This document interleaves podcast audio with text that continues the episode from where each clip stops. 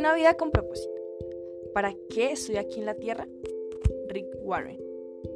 Muchas veces en algún momento de nuestras vidas nos preguntamos, bueno, ¿y yo qué hago aquí? ¿Qué es mi, ¿Cuál es mi destino? ¿Cuál es mi propósito? ¿Qué debo hacer? ¿Yo para qué vine? Y muchas veces no sabemos cómo responderlo y tratamos de buscar algo en el mundo que nos responda a las esta pregunta. Sin embargo, en este libro puedo encontrar muchas cosas y muchas aclaraciones que debía escuchar hace rato parte de Dios. Por ejemplo, somos egoístas muchas veces y por eso no podemos encontrar nuestro propósito, ya que no estamos dispuestos a escuchar el propósito de Dios, sino que manipulamos para, llevar a cabo el de nosotros. Debemos entender o debo entender o me enseñó a entender que todo comienza con Dios. Absolutamente todo. Como lo dice Colosenses 1.16, porque todo, absolutamente todo, en el cielo y en la tierra, visible e invisible, todo comenzó en Él y para los propósitos de Él. Nada más, la vida consiste en permitir que Dios me use para sus propósitos y no que yo los use para los míos. Nunca, jamás, de los amases se tratará de mí. Se tratará de lo que Dios quiere hacer en mí y el propósito que Él tenga para mí. Es algo que nos ha costado entender, ya que muchas veces no vemos la maravillosa voluntad de Dios, sino que pensamos que es algo malo, aburrido, algo que no va con nosotros y no nos atrevemos a ver más allá de lo que el mundo nos plantea, de lo que muchas veces nos dejamos llevar por el mundo. Somos egoístas cuando decimos qué quiero hacer, cuáles son mis metas, cuáles son mis anhelos. En vez de decir eso, deberíamos decir, ¿qué quieres que haga? Adiós. ¿Cuáles son tus planes para mí? ¿Cuáles son tus anhelos? Debemos entregarle nuestra vida a Dios. Debemos entender que Él es nuestro punto de partida y que en Dios encontramos nuestro origen y nuestro destino. Porque fuimos creados por Dios y para Dios no para satisfacer nuestras propias voluntades. Si yo no entiendo y no acepto que fui creado por Dios y para Dios, nuestra, mi vida no tendrá propósito y tampoco tendrá ningún sentido, ya que yo puedo planear, plantearme muchas metas, muchos propósitos y alcanzarlos aún así, pero sin embargo aún no sabría por qué estoy haciendo esto o por qué a qué fui llamada. Todo, absolutamente todo se basa en Dios y eso es lo que debemos entender principalmente. Es en Cristo que sabemos quiénes somos y para qué vivimos. Para entender un invento, lo más fácil es preguntarle al inventor. ¿Para qué sirve? ¿Cuál es su función? Eso es lo más fácil. Es así, tal cual somos con Dios. Para entender nuestro propósito, para que fuimos inventados, debemos ir a Él y preguntarle. Y con eso para preguntarle, para saber la respuesta de él, tenemos que tener una relación muy estrecha con él. No hay de otra, porque no vamos a escuchar a nuestro creador si no le preguntamos y nos relacionamos con él. Dios tampoco es solo un punto de partida, lo es, pero no es solo eso. También es nuestra fuente de nuestra vida. Cuando entendemos eso también podemos entender que no somos un accidente y que ese también es un propósito de Dios que debemos cambiar los pensamientos que muchas veces a los jóvenes a hoy en día se le vienen como yo fui un accidente, yo no vine al mundo, yo soy un error. No, Dios no hace nada al azar, Dios no comete errores, Dios no es un Dios de desorden que permite que por algo se sucedan las cosas sin sentido. Dios tiene un propósito para cada uno de nosotros.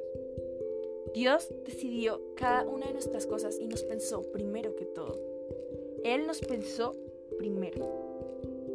Isaías 44.2 nos dice, yo soy tu creador, te cuidé aún antes de que naciera. Por eso, no puedo decir que soy morena, pelinegra o castaña. No puedo decir que soy jorentona, crespa, porque sí, no. Dios se aseguró que mis padres tuvieran el ADN para que yo cumpliera con su voluntad como Él me pensó. Soy así porque Dios lo quería. Nací el 5 de marzo del 2002 a las 11 y tanto en Cestar Valledupar porque Dios lo quería, no porque fue casualidad.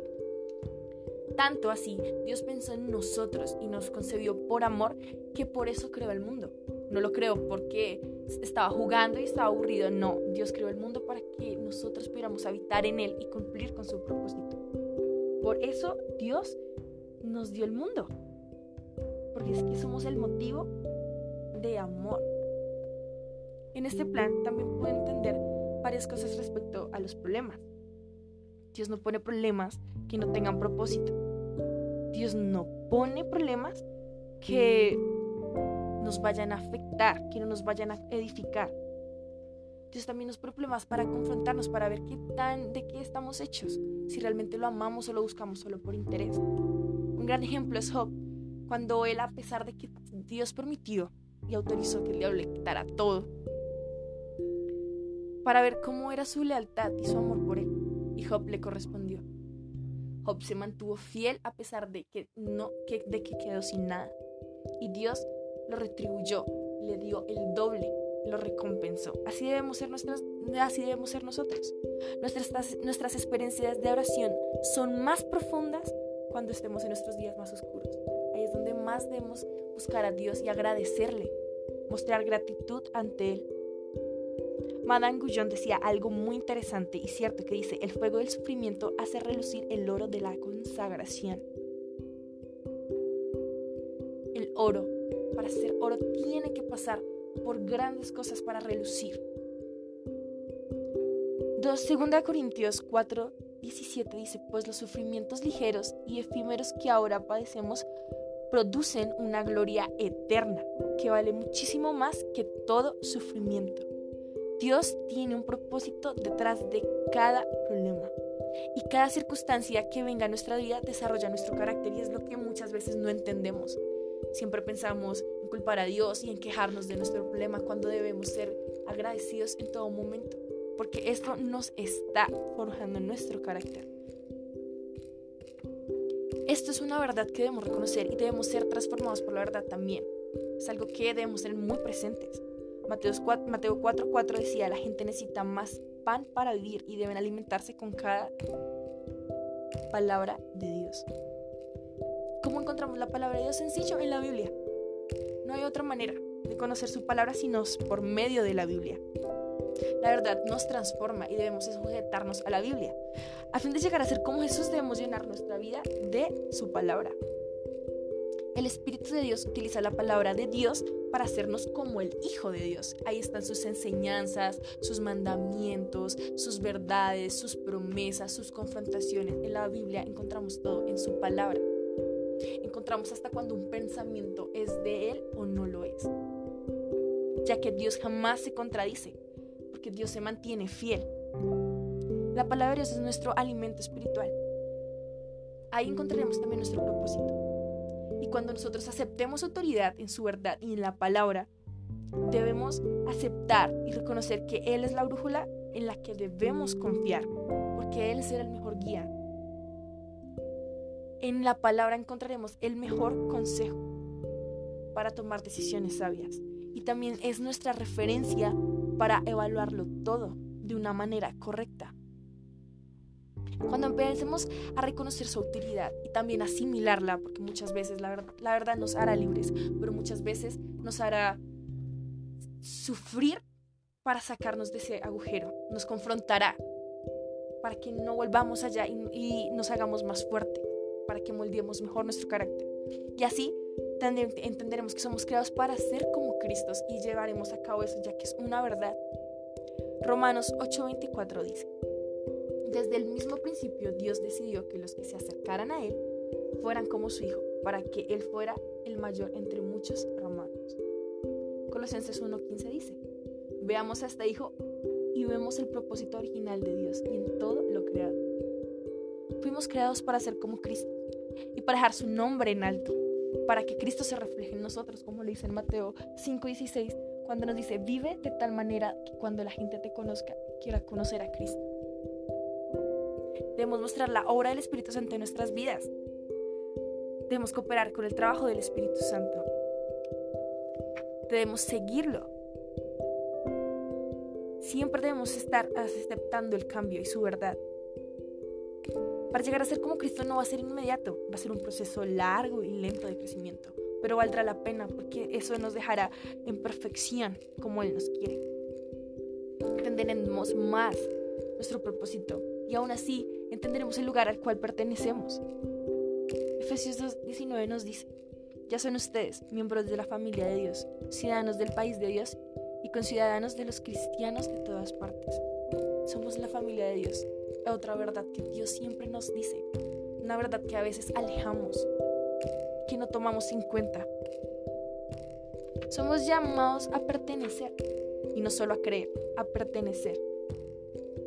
Y descubriremos el papel de mi vida mediante la relación con los demás, con los de mi iglesia, con los cristianos y con la familia de Dios. Dios nos ha hablado de tantas maneras en, esta, en este devocional, en este libro. También nos ha mostrado cómo debemos agradarle, cómo hacemos su corazón sonreír. Nos ha enseñado que la oración es mucho más que música. Y la oración no hace parte de mi vida, sino que es mi vida, porque para eso también fui creada. Debemos ser como el Salmo 119, 135. Sonríe sobre mí como tu siervo, enséñame tu camino para vivir. Hacer sonreír a Dios debe ser la meta de nuestras vidas. ¿Por medio de qué? Cuando lo obedecemos de todo corazón, cuando confiamos en Él, que es una cosa que nos cuesta, pero debemos hacerlo.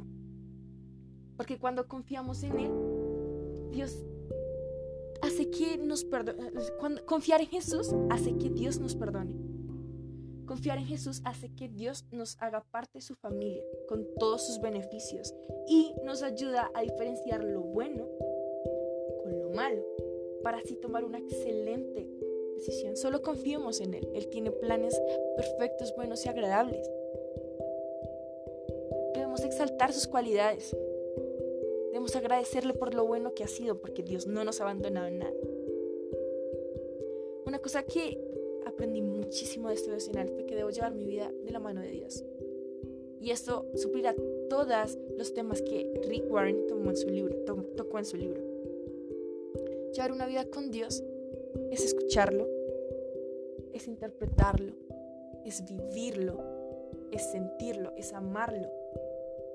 Debemos buscar una amistad con Él porque es lo que Él anhela.